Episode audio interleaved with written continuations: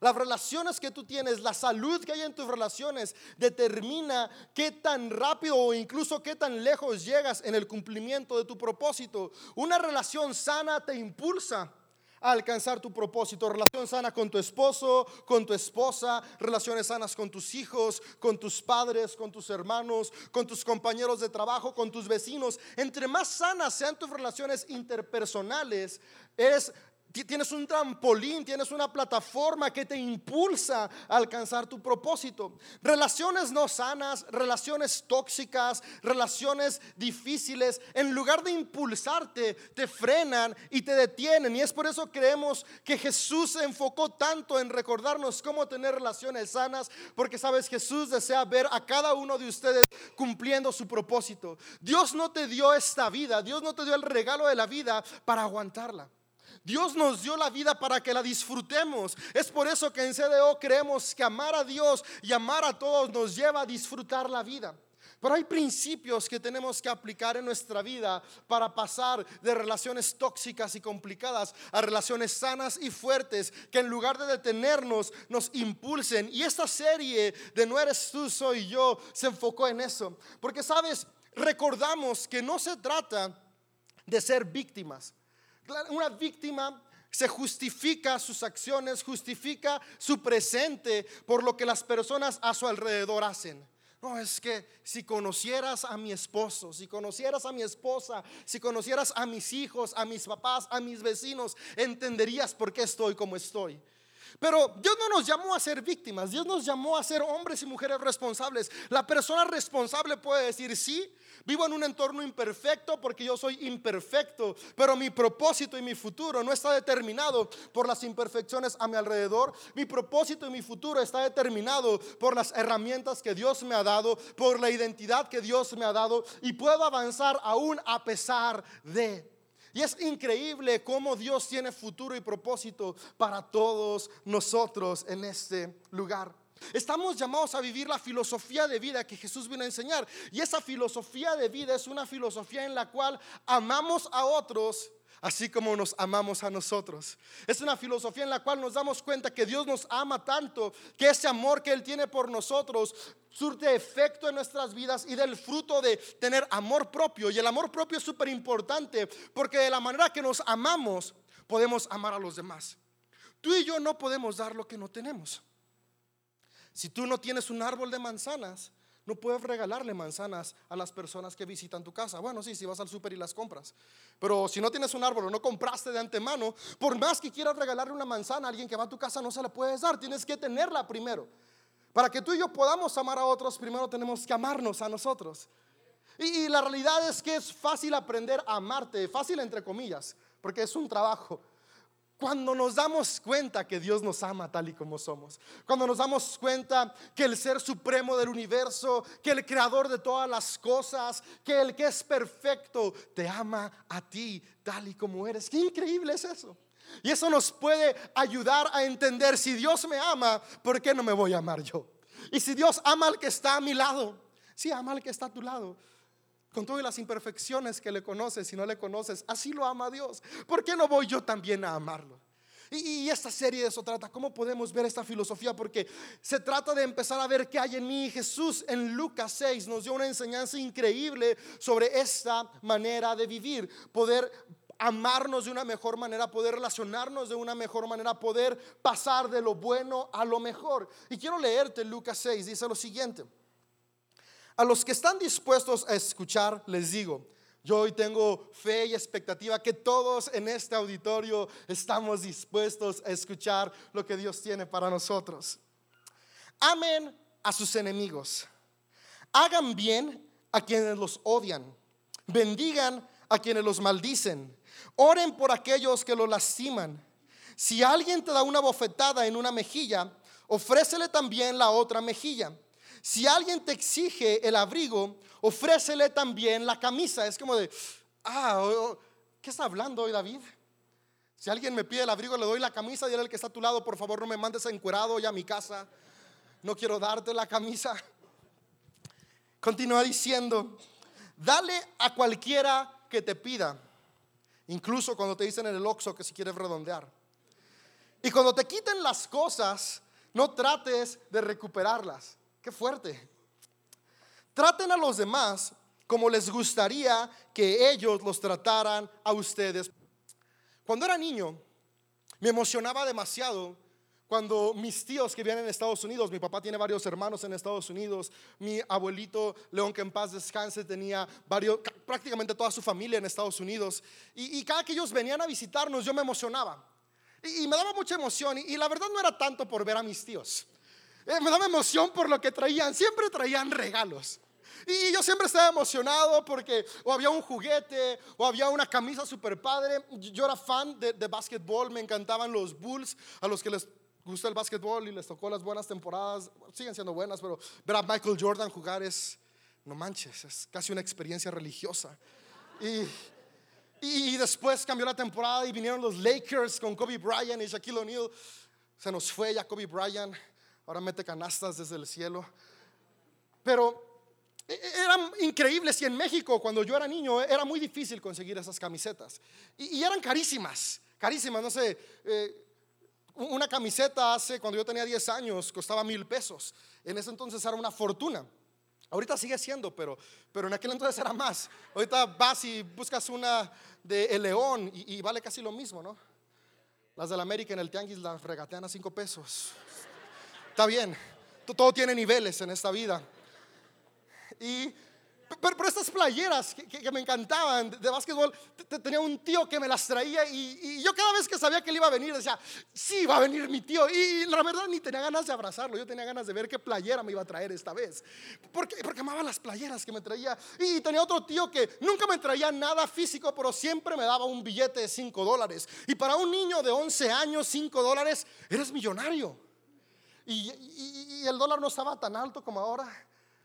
Pero eras millonario a esa edad con 5 dólares. Y, yo siempre estaba expectante por qué me iban a dar. Pero estaban unos tíos, el tío Cipriano y la tía Rafa. E, estos tíos eran, e, e, mi tía Rafa era hermana de mi abuelito y, su esposo, el tío Cipriano. Eran buena onda, siempre el tío Cipriano contaba historias muy divertidas, pero ah, siempre me la aplicaba bien chido. Era experto en contar historias épicas y cada vez que venía me contaba una historia diferente de cómo el universo conspiró para que el regalo increíble que él tenía para mí no llegara con él. Y, recuerdo que decía, mi hijo, hoy has visto el Nintendo 64 y yo, oh sí, el Nintendo 64, sí, sí, sí, ¿qué crees? Te lo compré. Oh, no manches, ¿te imaginas mi emoción? Siempre le había pedido a los reyes, aunque es un Game Boy y nunca había llegado. Y este día mi tío Cipriano me dice, compré un 64 para ti. Los que son más jóvenes de 15 no saben qué es eso, pero era la versión viejita del Switch de hoy. Y, le dije, wow, qué chido. Y me dijo, pero ¿qué crees? Y yo, ¿qué, tío? Yo, yo esperaba que me dijera, ya está en tu casa, no aquí, para salir corriendo allá. Cuando llegué al aeropuerto y pasó por la banda, los de la aduana lo vieron muy sospechoso y como esos aparatos son muy, muy complejos y tienen muchos chips, pensaban que podía ser una bomba y no me dejaron traerlo. Y yo, ah, pero te lo compré. Y yo, ah, ok, bueno, ni modo. Y el año siguiente volvieron a venir. Y me dijo, mi hijo, ¿qué crees? Y yo, ahora sí llegó el 64.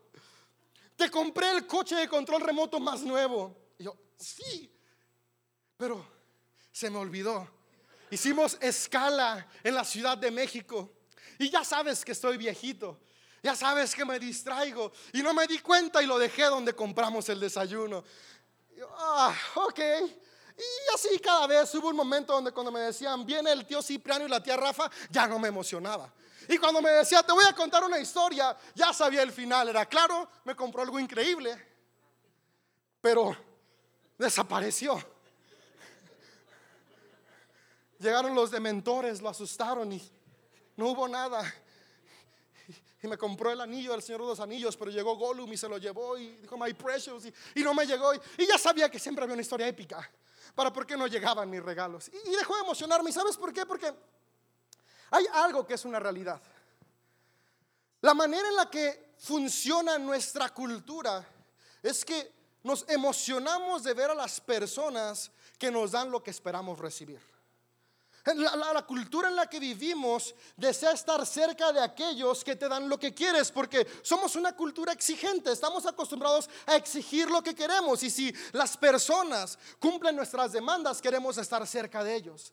Pero si no cumplen nuestras demandas, es como de, mm, mm, no es lo que quería, no me das lo que deseo, no, no, e, eso no es lo que yo pedí. Y, y rompemos nuestras relaciones. ¿Cuántas veces no dejaste de hablarle a tus papás? Porque en tu cumpleaños te dieron calcetines en lugar de la consola de videojuegos que querías. O te dieron calzones en lugar del kit de maquillaje nuevo que tanto esperabas utilizar. O en lugar de llevar el iPhone 11 Plus Max, te llegó un iPhone, si lo han visto, el que hacen en China y ni siquiera era plus, aunque era chino, aunque se hubiera sido plus. Y, es como de, no, no me hables y lávame la camioneta, no, porque no me hiciste lo que quería en mi cumpleaños, y, ayúdame a poner la mesa, no, porque no me hiciste la fiesta que quería, y, en esposos también pasa igual, no, no, no, no hiciste lo que esperaba, y, no, y vivimos en una relación donde si me das lo que quiero, estoy contigo entre amigos. ¿Cuántas veces no te has dejado de juntar con la que era tu mejor amiga simplemente porque ya dejó de hacer lo que a ti te satisfacía? O te dejó de hablar porque tú dejaste de hacer lo que a ella le satisfacía. Sabes, las temporadas de la vida cambian. Y es imposible, por más que queramos, satisfacer a los demás. Pero relaciones están tan quebradas en todos los niveles porque vivimos bajo esta norma. Si me das lo que espero, estoy feliz y te doy lo mismo a cambio. Si no, no esperes nada de mí. Pero me encanta cómo Jesús vino a cambiar nuestra filosofía de vida. Y, este pasaje de Lucas marca un estándar que cambia de manera radical la manera en la que tú y yo vivimos. Viene a cambiar los principios de nuestra cultura, a tener principios de la cultura del reino. Déjame decirte, tú y yo estamos llamados a tener una mejor vida de la que hoy experimentamos. Y esa mejor vida se encuentra cuando experimentamos el cielo en la tierra. Me encanta cómo Jesús le dijo a sus seguidores, el reino de los cielos ha llegado. Sí, el reino de los cielos está en ustedes. No tenemos que esperar a que esta vida se termine para ir al cielo, a la gloria donde todo es perfecto. Dios diseñó y vino a modelarnos que en esta tierra podemos experimentar el cielo, que en esta tierra tú y yo podemos disfrutar la vida. Pero tenemos que estar dispuestos a abrazar la filosofía que Él nos enseña. Y sabes que implica un esfuerzo, sí, implica ir contra corriente también, pero al final vale la pena porque alcanzamos nuestro propósito. Y mi deseo el día de hoy es que podamos ser inspirados a aplicar los principios que Dios tiene para nosotros y juntos podamos disfrutar aún más de la vida que Él nos da. Y Lucas 6:27 rompe todo esquema. Porque Dios no te está diciendo que ames a los que te aman. Porque la verdad, cuesta trabajo incluso amar a los que te aman. Dice el, verso más adelante eh, en Lucas 6 que, ¿qué tiene de mérito amar a quien te ama? Y en realidad no hay mucho mérito, pero sí es un esfuerzo. Si no piensa todo el esfuerzo que a veces te cuesta no pelearte con tu esposo o con tu esposo, no gritarle a tus hijos, no encerrarte en el baño y gritar porque no has dormido por seis horas, porque no dejan de llorar. Es complicado, pero Jesús sube el estándar y dice, a los que están dispuestos a escuchar, porque fíjate, aunque la gracia de Dios y el amor de Dios es para todos, no todos disfrutan de lo que Dios tiene. Y, no porque Dios se lo quiera dar a unos. Sabes, Dios vino a dárselo y a entregárnoslo a todos. Sino porque no todos estamos dispuestos a escuchar y hacer lo que Dios tiene para nosotros, las instrucciones que Él ha dejado para vivir en plenitud. Y por eso me encanta que Jesús comienza este tema complicado, porque es complicado lo que está por, por, decir. Y dice, ok, están todos ustedes, los que estén dispuestos, los que quieran. Mi deseo es que hoy todos en este auditorio deseemos ir de lo bueno a lo mejor. Y Jesús dice, amen a sus enemigos. Desde ahí ya es como de, ah, sí, ama al que no te ha pagado. Ama al que te bajó a la novia. Ama tu ex amigo que ya no es tu amigo porque era tu socio y te estafó. Ama al que te dio cambio de menos en la tienda. O si tienes tienda, al que se llevó cambio de más y no regresó y te dijo. ama a tus enemigos. E, e, es como al que se fue sin pagar, sí. Me ha tocado, de repente estás en la tienda y ves que se van y yo, yo soy bien mula, yo sí los veo, eh, ¿a dónde vas? No ha pagado, yo, yo los delato. Estaba un chiste de un sordo, tenía hambre y, y, se da cuenta que no tiene dinero y entra a una tienda y dice, no, pues ahorita escondidas, ¿no? Y es muy sigiloso, va tranquilo, se fija, se va a agarrar unas papitas, agarra las papitas, se las esconde abajo de la camisa, muy tranquilamente, se espera que nadie lo esté viendo, se pone las manos en la bolsa y va saliendo. Estaba un guardia de seguridad en la entrada y lo ve venir.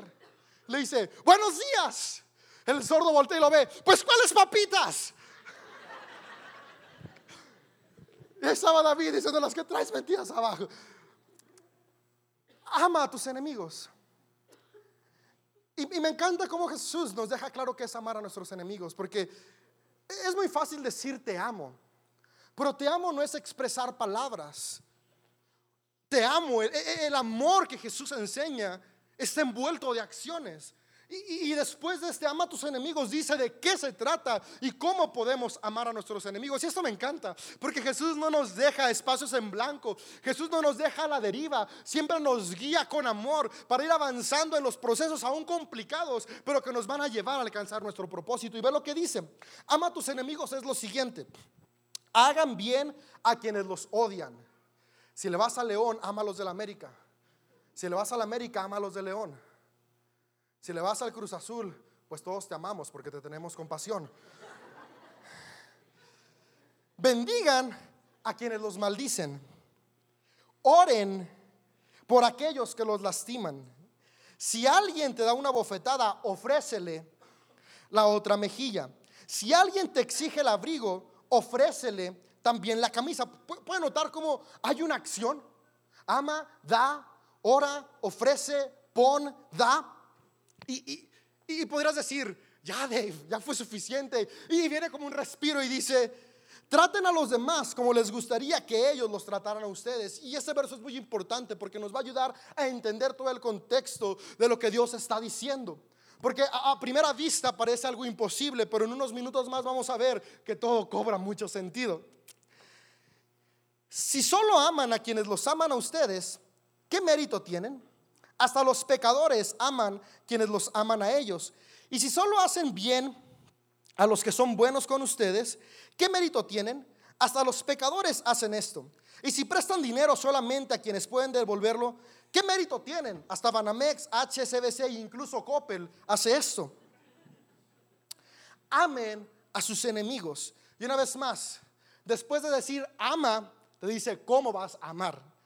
Háganles bien estarán, presten sin esperar nada a cambio. Entonces su recompensa del cielo será grande y se estarán comportando verdaderamente como hijos del Altísimo, pues él, pues él es bondadoso con los que son desagradecidos y perversos. Deben ser compasivos, así como su Padre es compasivo. Básicamente en este sermón, en esta enseñanza que Jesús está dando, nos está cambiando la filosofía humana por la filosofía del reino. Y, esta filosofía se centra en el verso 31. El verso 31 es muy conocido en el medio cristiano como la regla de oro. Trata a los demás como quieren, como quieres que te traten a ti. Pero, pero esa regla de oro tiene todo el contexto de los versos antes y los versos después. Y el llamado que hoy Dios nos está haciendo es trata a otros como quieres que te traten a ti. Nuestra cultura dice, como te tratan, trátalos. Como te tratan, trátalos. Incluso ha dicho, como te ven, te tratan. Como te tratan, respóndeles. Pero Jesús vino a decirles, ah, en mi reino no es así. Porque sabes, eso es ojo por ojo y diente por diente. Y si nos vamos así, nos quedamos ciegos y chimuelos. ¿Y de qué sirve estar así? Te saco un ojo, saco el otro, me sacas uno, te saco el otro. Ahora seguimos con los dientes y depende qué tanto los cuidaste. Hay muchos dientes para sacar o pocos dientes para sacar. Pero ahí nos vamos, cobrando una tras otra. Y eso no te puede llevar a disfrutar la vida, al contrario, te lleva a destruirte. E, e, el vivir con esta filosofía natural de te trato como te trates, solo nos lleva a no disfrutar la vida y por eso a veces, aunque aparentemente lo tenemos todo, nos sentimos tan frustrados porque hemos vivido bajo este principio. Pero Jesús vino a decirnos, no es como te traten, trátalos, es como deseas que te traten a ti, así trata tú a los demás. ¿Cómo deseas ser tratado tú? ¿Cómo deseas que te trate tu esposa o tu esposo? ¿Cómo deseas que te traten tus hijos? ¿Cómo deseas que te trate tu patrón? ¿O cómo deseas que te traten tus colaboradores? ¿Cómo deseas que sean tus vecinos contigo? E, en lugar de responder a cómo son ellos, comienza tú a dar el primer paso. Y ahí es donde entra el título de nuestra serie. No eres tú, soy yo. No es cómo se comporta mi vecino lo que va a determinar mi actitud es como yo quiero que mi vecino me trate lo que va a determinar mi actitud. No es cómo se comportan mis hijos lo que va a determinar mi manera de ser con ellos. Es como yo quiero que sean ellos conmigo que va a determinar mi manera de ser. No es cómo me tratan mis papás. Es como yo deseo que ellos me traten, como voy a responder a ellos. No es como responden mis hermanos. No es como responden mis compañeros de equipo en CDO. No es como responden mis compañeros de equipo en la cáscara de sábado que me echo después de trabajar. Es cómo quiero que yo me traten como voy a tratar a los demás. Eso es lo que Jesús vino a enseñarnos. Y es muy fácil si el estándar está en amar a los enemigos, por ende vamos a amar a todos los demás. Si aprendemos a tratar como deseamos ser tratados, aún aquellos que nos hacen mal, ya es fácil tratar bien a los que nos hacen bien. Es como aprender a manejar en estándar. ¿Quién aprendió a manejar en estándar? De los que saben manejar. Que cuando agarraste un automático, fue como si nada. ¿Quién aprendió a manejar en automático? Ok, los que aprendieron a manejar en automático, cuando agarraron un estándar, ¿qué pasó? Pusieron primero y... Y era como de, yo creía que sabía manejar, pero me di cuenta que no sabía nada. Y por eso Jesús nos enseña a amar en estándar para que después amar en automático sea más sencillo. Si aprendemos a amar a nuestros enemigos, amar a las personas cercanas a nosotros, amar a nuestros amigos, amar a nuestros padres, amar a nuestros suegros, porque ellos no deben entrar en la categoría de enemigos, son tu familia. Debe y va a ser mucho más fácil, porque en el reino de Dios no eres tú, soy yo. En el reino de Dios no te trato como me tratas, te trato como yo deseo ser tratado. ¿Puedes pensar esto un momento? ¿Cómo deseas ser tratado? Porque creo que por ahí empieza mucho, ¿no? Y, por eso me encanta cómo cuando Jesús habla de amar a otros como a nosotros mismos, comienza porque tal vez no te has detenido a pensar, ¿cómo quiero que me traten? Tal vez no te has dado el tiempo de pensar, ¿qué es lo que creo que merezco? ¿Qué es lo que creo que necesito? Porque eh, eh, este mundo de exigencias te ha drenado tanto que te olvidaste de ti mismo. Y Dios te invita a que pienses por un momento en este versículo. ¿Cómo deseas ser tratado?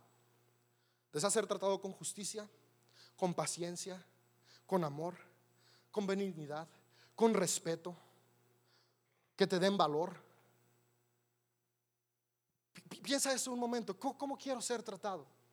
Y el siguiente paso es, ¿Qué voy a hacer para esto que yo deseo poderlo aplicar en las personas que están cerca de mí? Porque hoy yo he decidido no vivir bajo la cultura de mi sociedad, sino vivir bajo la cultura del reino de los cielos, donde estamos llamados a vivir y experimentar nuestro propósito.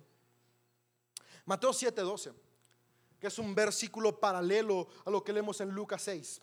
Eh, Lucas, 6, Lucas, el evangelista Lucas me encanta porque es muy descriptivo. Si tú quieres ver detalles de la vida de Jesús, detalles de los mensajes de Jesús, Lucas es súper detallado. Y otros eh, evangelistas eran un poco más express. Y, está bien, me gusta, porque la, verdad es que nosotros retenemos poco de todo lo que escuchamos, aprendemos y leemos. No todo se nos queda. Entonces, Mateo es como de, ok, Lucas extendió un montón. Yo voy a darles el resumen de todos los versículos de Lucas 6, 27 hasta el 45. Y, y Mateo lo resume en un verso, Mateo 7, 12. Dice lo siguiente. E, e, es este mismo mensaje que Dios dio, que Lucas nos extiende, Mateo lo sintetiza. Yo creo que lo que a muchos les encantaría que aprenda a hacer, para salir rápido a desayunar. Mateo dice, haz a los demás todo, puedes ver eso, todo, no, no, no algo, es todo lo que quieres que te hagan a ti. ¿Quieres que te preparen el desayuno en la mañana? Comienza a prepararlo tú. ¿Quieres que mejore la generosidad de los que están a tu lado, empieza a ser generoso tú. Quieres que te hablen bonito y no te hablen golpeado, empieza a hablar bonito tú. No quieres que te agredan, empieza a no agredir tú. Todo lo que deseas que suceda en ti, comienza a hacerlo. Y, me gusta como dice Jesús, esta es la esencia de todo lo que se enseña en la ley y los profetas. Básicamente, Jesús ya les estaba explicando lo que más adelante muchos no habían entendido y le volvieron a preguntar en Mateo 22. En Mateo 22 le dicen, hey, ¿cuál es el mandamiento más importante? Yo creo que Jesús decía, ¿no, no se acuerdan hace meses? En lo que tú y yo leemos Mateo 7 les dije que la esencia de todos los mandamientos, la ley y los profetas está en tratar a otros como deseas que te traten a ti. Y, Jesús es todo amor y paciencia. Y me encanta que, que no les recrimina que no se acordaban. Yo me imagino que lo pensó. Pero en la Biblia solo nos dice que Él volvió a responderles. Ama a tu prójimo, ama al que está cerca de ti como a ti mismo. En esto se resume toda la ley y los profetas. Porque amar a otros es eso, acción. Amar a otros como a ti mismo es actuar, hacer todo de la manera que me gustaría que me trataran a mí. Porque no eres tú, soy yo. Y eh, eh, esto suena incluso hasta un poco injusto de hacer. Siendo honestos, cuando, tú lo lees es como de, ah, no. Pero si nos ponemos a pensar un momento, que hay ocasiones en las que tú y yo somos los que odian, en las que tú y yo somos los que lastiman, que todos somos humanos imperfectos, en las que tú y yo somos los que estamos defraudando a alguien. ¿Cómo te gustaría que en ese momento de tus errores, porque todos nos hemos equivocado, te trataran? Ahí de repente nos acordamos de Lucas 6, y quisiéramos que cuando nos detiene el policía federal por ir a exceso de velocidad, dijera, ojalá este policía me trate como él quisiera y él no quisiera que le dieran multa. Y ahora que me vea solo me diga, joven, bájele y vayas en paz. Pero no, te dan tu ticket para que aprendas. Les cuento por experiencia, ya están bien caras, mugres multas por velocidad. En ese momento de tu debilidad, ¿no te gustaría que las personas a las que lastimaste, tal vez sin querer o tal vez queriendo, o como Kiko sin querer queriendo, mostrarán misericordia hacia tu vida. ¿Sabes? Por eso es que Jesús nos invita a esto, porque la realidad humana, nuestra realidad, lo, que nos confronta y lo que a veces no queremos aceptar es que todos en algún momento somos el malo en la película también. ¿Sabes? Un problema no es solamente causado por uno, es causado por dos o por más o por multitudes, pero siempre hay una parte. Tal vez hay ocasiones donde hay injusticia grande sobre ti, pero hay ocasiones donde tal vez tú eres el que está infringiendo injusticia grande. ¿Cómo deseas ser tratado en esos momentos que te equivocas? Va a ser determinado por cómo tratas tú a otros cuando se equivocan. Ahora, quiero, hacer un paréntesis grande porque aquí a veces hay una confusión. El amar a otros el mostrar honra, amor y hacer el bien a los demás, aun cuando nos tratan mal, no es sinónimo de aguantar abuso. Recuerdan que la semana pasada hablamos de Saúl y David. Saúl era el suegro tóxico y David era el yerno buena onda. Que tenía lo suyo también, ¿no? Vimos como aun cuando ve que no lo alcanza, se burla, eh, porque era humano, como tú y como yo. Por eso me encanta la Biblia. La Biblia me encanta porque nos presenta a hombres imperfectos como nosotros, imperfectos como yo, como tú, pero que tenían una relación con Jesús, que Dios estaba con ellos y Dios en medio de sus imperfecciones hacía cosas extraordinarias y los llevaba a disfrutar la vida. Saúl y David tenían una relación tóxica. Saúl quería matar a David. Saúl no quería estar cerca de David. Pero David lo honró, lo amó y lo trató como él quisiera ser tratado. David sabía que un día iba a ser rey y yo me imagino que él decía, algún día va a haber alguien que también va a tener envidia. Yo no quiero que me mate. Y va a tener oportunidad de matarme, como hoy yo puedo matar a Saúl. Pero yo no quiero actuar de esa manera. Pero también fíjate, Saúl no David no vivía con Saúl. Estaban lejos. Y yo, yo quiero decirte esto, ¿no? Amar a otros, honrar a otros, no significa que estás llamado a aguantar abuso que estás llamado a aguantar. Y, hablo de abuso cuando hay maltrato físico, psicológico, ¿no? Que no le pongan sal a tus frijoles no es abuso, porque luego también, especialmente la generación millennial, ya se ofende de todo. Eh, tampoco, ¿no? Pero, cuando hay abuso físico, abuso psicológico y verbal que está minando el valor que Dios te dio, estás llamado a honrar y amar esa persona, pero no estar atado a una relación tóxica. Jesús no te dio esta vida para que la aguantes. Jesús te dio la vida para disfrutarla. Ahora todos tenemos oportunidades. Puedes darle oportunidad a las personas que están siendo malas contigo con cautela, que te están lastimando con cautela. Amarlos como tú deseas ser amado. Pero si después de un tiempo razonable, ahora yo no soy quien para decirte el tiempo razonable, pero por eso Dios levantó terapeutas que saben los tiempos razonables. Te animo a ir a terapia, no es malo, es bueno, es salud para el alma. Dios levantó a los terapeutas también. Ellos saben el tiempo razonable. Así que si tú te has encontrado o te encuentras en un momento, en una relación de abuso, te animo a que busques consejería especializada, pero ama y honra aún a tus enemigos. Ama y honra aún aquellos que te hacen daño. Pero recuerda, amar y honrar a los que me lastiman no es sinónimo de vivir bajo un yugo de maltrato. Eso no es la justicia que Dios tiene. Cierro el paréntesis y continúo diciéndote que, eso es, es, algo que va totalmente en contra de nosotros, pero cuando estamos en la posición del que ofendió, aplica. Y, yo creo que, que darnos cuenta de esto nos ayuda a poder mostrar misericordia con los demás, a poder mostrar amor con las demás personas, con las personas que están a nuestro alrededor. Y, me encanta, ¿no? Como, como dice, cerrando el, el versículo, dice, cuando se comportan de esta manera, así todo lo que ya leímos en los versículos antes, se están comportando verdaderamente como hijos del Altísimo. Ah, si, tú te has preguntado, ¿cómo es ser un hijo de Dios? ¿Cómo me veo comportándome como un hijo de Dios? Es cuando aprendo a amar a otros de la manera en que Jesús nos amó a nosotros. Cuando aprendo a tratar a otros de la manera en que deseo ser tratado. Sabes, un hijo de Dios no se distingue por qué pantalones usa. Puedes usar pantalones entubados como yo, pantalones super guangos o rectos. Puedes utilizar la ropa que desees Cómo te vistes no determina si eres hijo del Altísimo. ¿Qué música escuchas no determina si eres hijo del Altísimo? ¿Qué películas ves? ¿A qué iglesia asistes?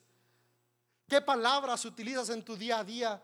E, e, eso no es lo que te identifica como hijo de Dios. La, Biblia es claro, lo que te identifica como hijo del Altísimo es si actúas de esta manera. ¿Qué tanto estás amando a las personas que están a tu alrededor? ¿Qué tanto te estás amando a ti? Me encanta como Pablo más adelante dice en una de las cartas a los Corintios, si hago todo, si asisto los domingos a la iglesia, si soy generoso con el pobre, si me sé toda la Biblia de memoria, si asisto los miércoles, si estoy en siguientes pasos, si voy a misiones, si soy voluntario, si hago todo, si lavo los trastes en mi casa, si le lavo la camioneta a mi papá, pero lo hago sin amor, de nada me sirve.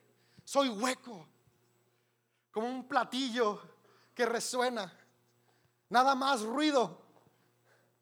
Cuando no trae ritmo, cuando trae ritmo como el buen gamer, qué chido es, ¿no? Feeling. Gracias. El amor es lo que nos hace ser hijos de Dios. Por eso aquí dice, compórtense de esta manera y serán verdaderamente hijos de Dios. Y, la atención es la siguiente. Lo que me he dado cuenta, al menos en mi vida, no sé en la tuya, es que algunas veces con mi boca y con mi fe soy hijo de Dios, pero con mis acciones parezco hijo del diablo. Yo puedo hablar por mí, pero tal vez te ha pasado lo mismo. Con tu boca con tus acciones, con tu fe, porque al final de cuentas somos hijos por fe. Y aunque soy salvo, mis acciones a veces parece que no soy hijo del Altísimo, porque no estoy amando a los otros de la manera que Jesús me ha amado a mí.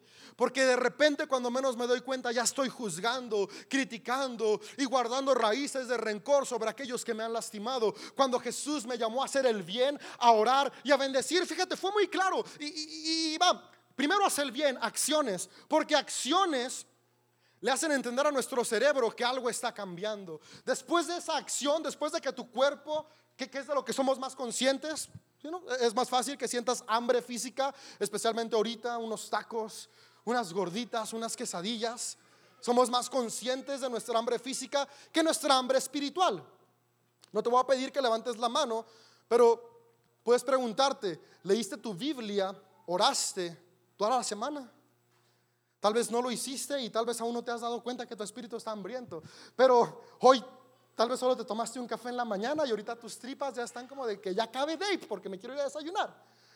Somos conscientes pero bueno nuestro cuerpo y por eso Jesús dice, primero hagan para que nuestro cuerpo sea consciente. Pero después de que haces, bendice tus palabras. Acuérdate, nuestras palabras determinan el rumbo. Hago y después hablo. Pero después dice, ora para que tu espíritu también sea consciente de lo que Dios quiere hacer. Me encanta que Dios es integral y Él nos lleva paso a paso. Y cuando hacemos esto, nos volvemos hijos de Dios. Una de mis metas es parecer más hijo de Dios que hijo del mal.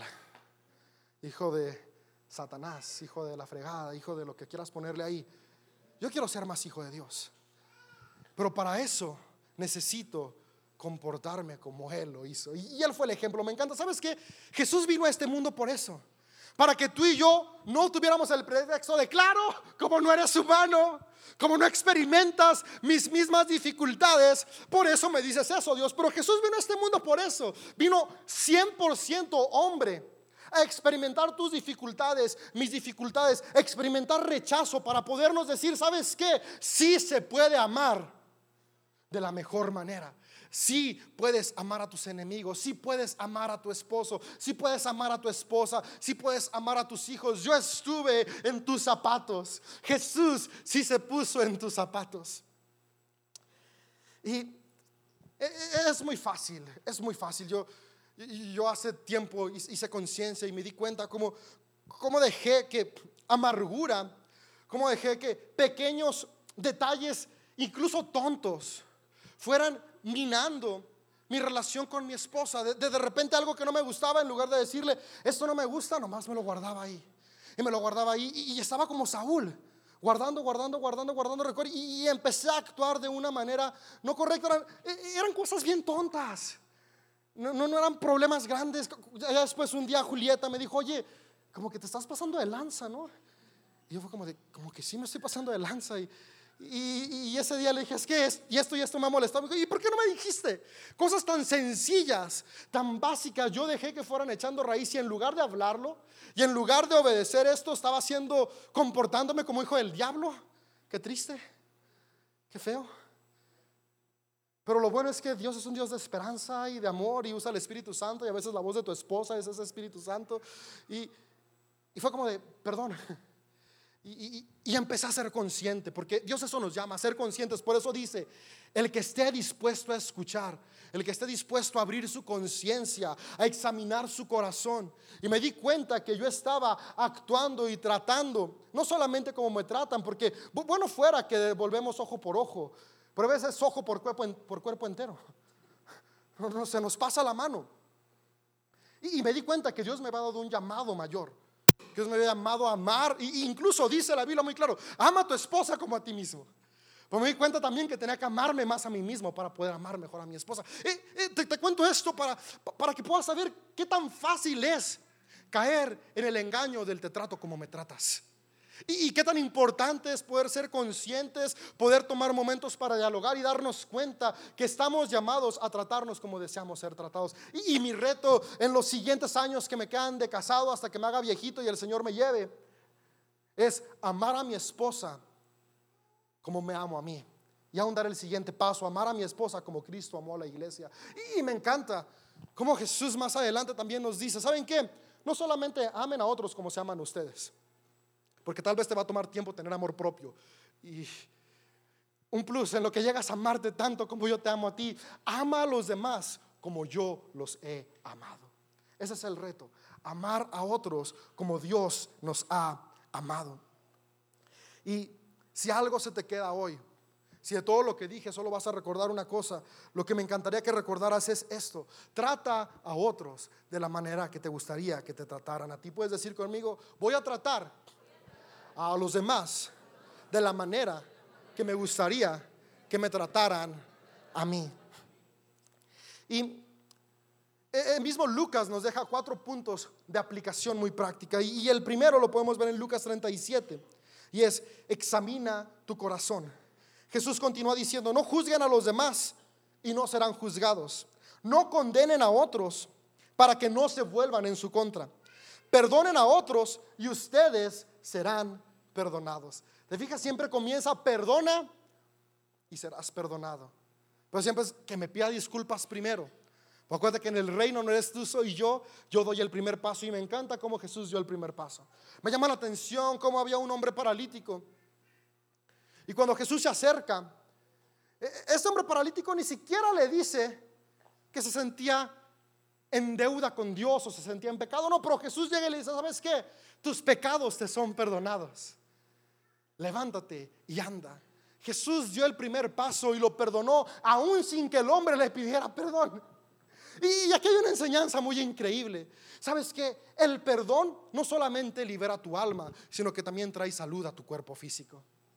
Este hombre recibió perdón y fue sanado físicamente. ¿Sabías que está comprobado de manera científica que el 90% de las enfermedades que tenemos son emocionales? Son causadas por todas las emociones negativas que dejamos que echen raíz en nuestro corazón. Y sabes que la principal emoción que causa enfermedades es el rencor, la amargura y el odio. Los científicos lo encontraron. Y por eso ahora te animan, hey, medita, perdona, suelta, libera. Jesús lo sabía desde el principio y por eso nos ha dicho, perdona a otros y serás perdonado. Si hoy examinamos nuestro corazón, vamos a encontrar raíces de amargura, vamos a encontrar juicio y falta de perdón. La invitación es suelta, suelta. Y, sabes, e, el perdón es un proceso. No es que hoy dices perdón y se borra la herida. Pero si dices perdón y comienzas un proceso de sanidad para alcanzar tu propósito. Y Jesús va a estar contigo en cada paso de la sanidad. Pero comienza decidiendo no juzgar y perdonar. No juzgar y perdonar. Examina tu corazón. ¿Qué hay en él? David por eso decía, examina, oh Dios, mi corazón y límpialo. Yo quiero animarte a que cada día puedas decirle Dios, examina mi corazón y determines que no se va a echar raíz nada de amargura, nada de rencor y nada de juicio. Porque de esta manera nos pareceremos más a Dios y de esta manera avanzaremos más a nuestro propósito y tendremos mejores relaciones. Después dice el verso 38 de Lucas 6:38, nos invita a vivir en el siguiente principio, da la cantidad que deseas recibir. Puedes decir conmigo, da la cantidad que deseas recibir. Pero David, yo quiero que mi papá me dé un domingo de mil, o de cien, o de veinte, y yo no tengo dinero. ¿Cómo le doy veinte o cien si quiero recibir cien? Pues investiga cuánto pagan por lavar un coche y lávaselo dos veces tres veces, cuatro veces, cinco veces. Y tal vez al principio no recibas mucho, pero eventualmente son principios del reino. Y si tu Padre Eternal no te lo da, tu Padre Celestial te lo va a dar, porque son principios que Él ha puesto. Da de la manera que deseas recibir. Los principios del reino no es que damos conforme se merece, damos conforme deseamos recibir. Y dice Lucas 6:38, den y recibirán. Lo que den a otros les será devuelto por completo. Y, aquí quiero hacer una pausa. A veces cuando escuchamos dar, luego, luego estamos pensando en dinero, pero damos más que dinero, damos tiempo. Damos cariño, damos palabras de afirmación, palabras de aprecio, damos actos de servicio. Hay muchas cosas que dar. No todo se reduce a finanzas, aunque son importantes. Y dice, Lo que den a otros les será devuelto por completo, apretado, sacudido, para que haya lugar para más. E, e, esta parte puede decir, ¿cómo que apretado y sacudido? E, está hablando de trigo. Y cuando tú tienes un manojo de trigo, mi papá es agricultor, crecía en el rancho, sembramos maíz, trigo, cebada, alfalfa. Y, cuando tú quieres que en el manojo te quepa más, lo sacudes para que se salgan las impurezas y lo aprietas y le echas otro poquito más. Por, eso aquí Jesús estaba hablando de una cultura de agricultores. Hoy en día creo que son contados, pero en este momento prácticamente todos se dedicaban a agricultura o ganadería. Por eso encuentras muchos de estos ejemplos en la Biblia. Y dice, apretado para que quepa, para que tengas mucho más, así te va a dar Dios. Y así va a ser el regreso cuando tú das de manera generosa. Desbordante y derramado sobre el regreso. La cantidad que den determinará la cantidad que reciban a cambio.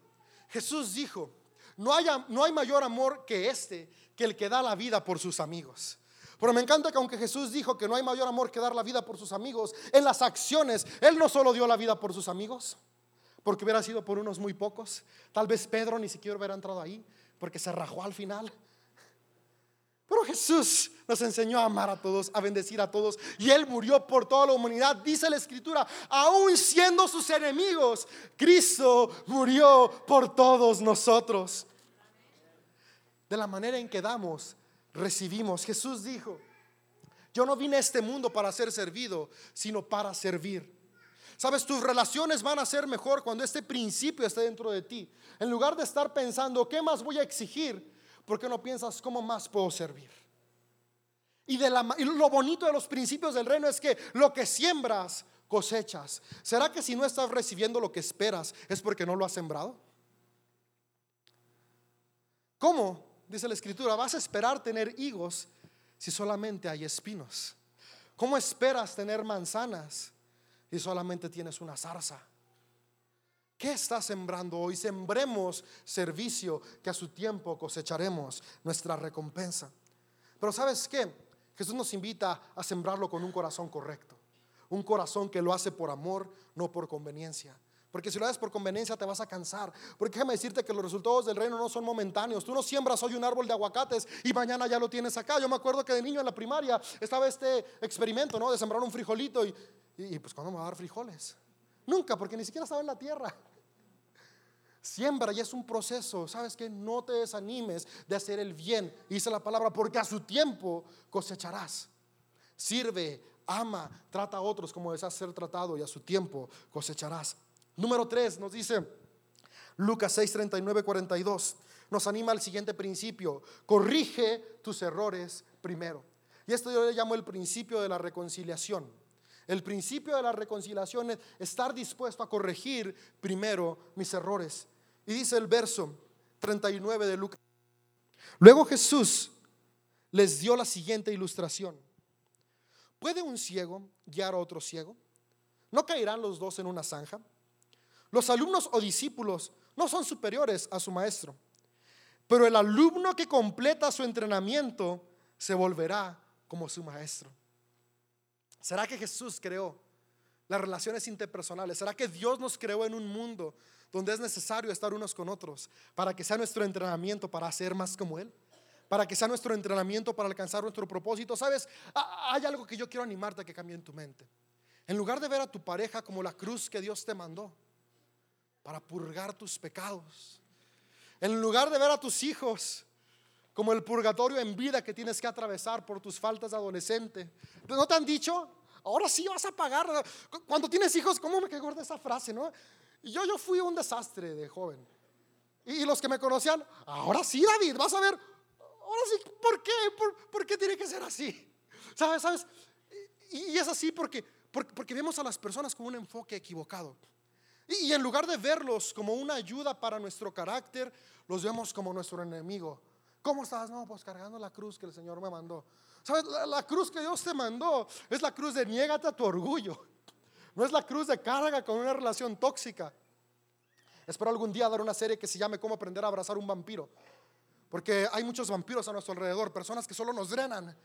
Y estamos llamados a amarlos, pero sin que nos drenen. Ya veremos si va a haber tiempo para esa serie en algún otro momento, otro año. Ah, ya me perdí, ya ven, siempre me pierdo.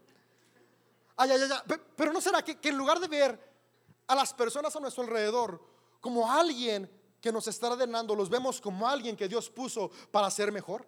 Si empiezas a ver a tu esposa o esposo como el instrumento que Dios está utilizando para hacer crecer tu paciencia, tu fe, tu amor, tu carácter, a tus hijos como el instrumento que Dios está utilizando para que crezca tu amor, tu generosidad, a tus vecinos para que crezca la paciencia y la bondad y los invitas a los ponches aunque ellos no te hayan invitado el año pasado. ¿Sabes? ¿Será que las personas a nuestro alrededor son herramientas que Dios puso para que completemos nuestro entrenamiento y nos volvamos como nuestro maestro? Y continúa diciendo, ¿y por qué te preocupas por la astilla en el ojo de tu amigo cuando tú tienes un tronco en el tuyo?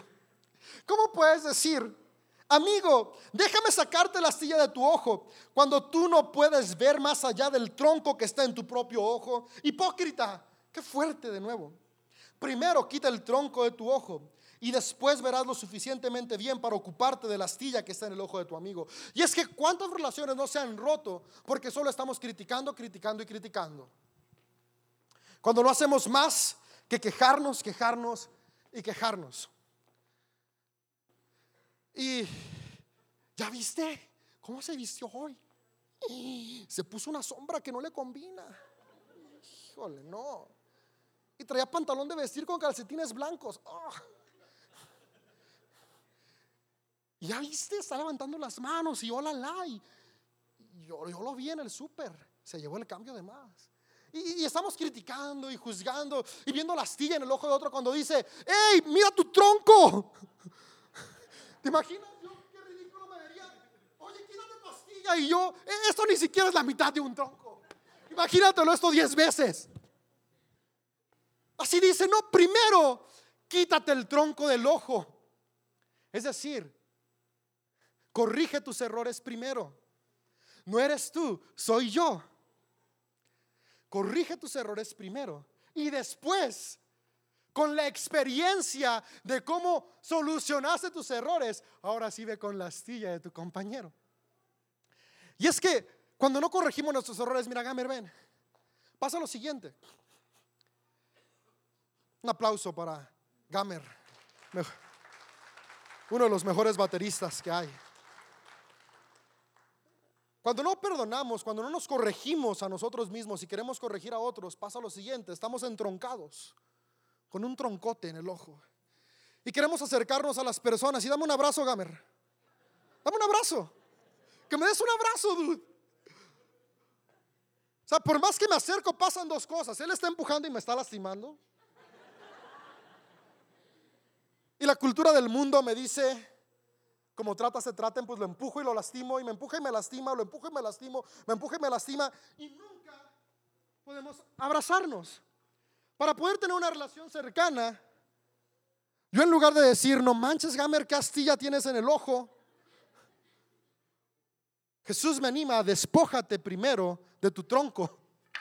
Y me encanta cómo, cómo dice, ¿no? Porque tú y yo vemos poquitos errores en los demás, pero no vemos la totalidad de sus errores. Pero tú eres consciente de todas tus fallas. Quito mi tronco y cuando estoy dispuesto a yo dar el primer paso a decir, no eres tú, soy yo, vente más acá a la luz, que luego ya no sale bien. Cuando puedo decir, no eres tú, soy yo, y yo corrijo primero mis faltas, me deshago de mi tronco, puedo acercarme, puedo amar, puedo bendecir, puedo servir. Gracias, Será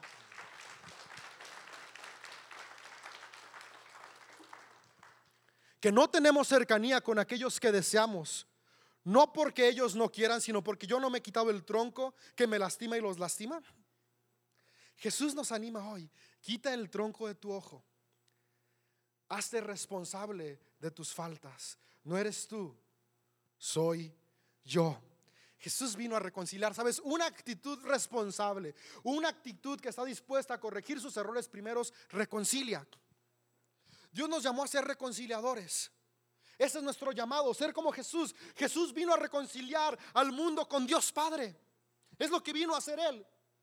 Y estamos llamados tú y yo a ser como Jesús. Me encanta cómo cierra Malaquías. Dice, Él enviará el espíritu de Elías. Y este hará volver el corazón de los padres a los hijos y de los hijos a los padres. ¿Sabes? El propósito por el cual Jesús vino es para enseñarnos la reconciliación. Pero la reconciliación comienza cuando yo doy el primer paso. Cuando yo estoy dispuesto a corregir mis errores primeros. Deja de exigir a los que están a tu alrededor que cambien. Y mejor utiliza tu energía, tu tiempo y la mente que Dios te ha dado para examinar tus errores y corregir un paso a la vez. Juntos podemos alcanzar el mejor potencial. Juntos podemos alcanzar un mejor mañana, pero tenemos que estar dispuestos a decir, no eres tú, soy yo. Y por último, me encanta este último punto con el que quiero cerrar y voy a pedir a la banda si suben. Y dice lo siguiente, Lucas 6, 43, 45. Un buen árbol no puede producir frutos malos. Y un árbol malo no puede producir frutos buenos. Al árbol se le identifica por su fruto. Los higos no se recogen de los espinos y las uvas no se recogen de una zarza. Una persona buena produce cosas buenas del tesoro de su buen corazón. Y una persona mala produce cosas malas del tesoro de su mal corazón. Hoy puedes examinar y ver qué estás recibiendo hoy. Y, lo que Jesús nos anima es, no te enfoques en lo que otros están haciendo. ¿Qué hay en tu corazón que te está llevando donde hoy estás? Pero me encanta lo que sigue y dice, lo que uno dice brota de lo que hay en el corazón. Lo que tú y yo decimos, como tú y yo actuamos, brota de lo que hay en nuestro corazón. Por eso es tan determinante cómo está nuestro corazón para poder vivir la vida que Dios tiene para nosotros. Pues la realidad es que que nuestro corazón esté de una manera sana y correcta en nuestras fuerzas es muy difícil. Requiere que empecemos a aplicar todo lo anterior, pero Dios nunca te pide algo para que lo hagas solo. Dios siempre te invita y te anima a caminar junto contigo en cada proceso. Y me encanta como Proverbios dice lo siguiente, dame, hijo mío, tu corazón. Sabes, Jesús te anima y te invita a que le entregues su corazón. La semana pasada vimos, Dios no quiere tu corazón, Dios no quiere tu vida para controlarte, sino para que te daba libre albedrío. Dios quiere tu corazón para darte un corazón bueno. Lo que está en las manos de Dios, Dios siempre lo transforma. Tú y yo le damos nuestro corazón a Dios y Dios da un corazón bueno. Y el último punto que quiero que se vaya en tu corazón es pídele a Dios un buen corazón. Tú y yo necesitamos cada día decirle a Dios, Dios, dame un buen corazón, dame un corazón como el tuyo, porque solamente con el corazón de Cristo en nosotros. Y esto es posible a través de su Espíritu Santo en ti. Y esto es para todos, no para unos cuantos, para todos. Podemos amar a nuestros enemigos. Podemos bendecir a los que nos maldicen. Podemos orar por los que nos han hecho daño. Solamente con un corazón que Jesús nos da, podemos examinar y perdonar. Solamente con el Espíritu Santo en nosotros podemos dar antes de recibir podemos estar dispuestos a comenzar a cambiar primero.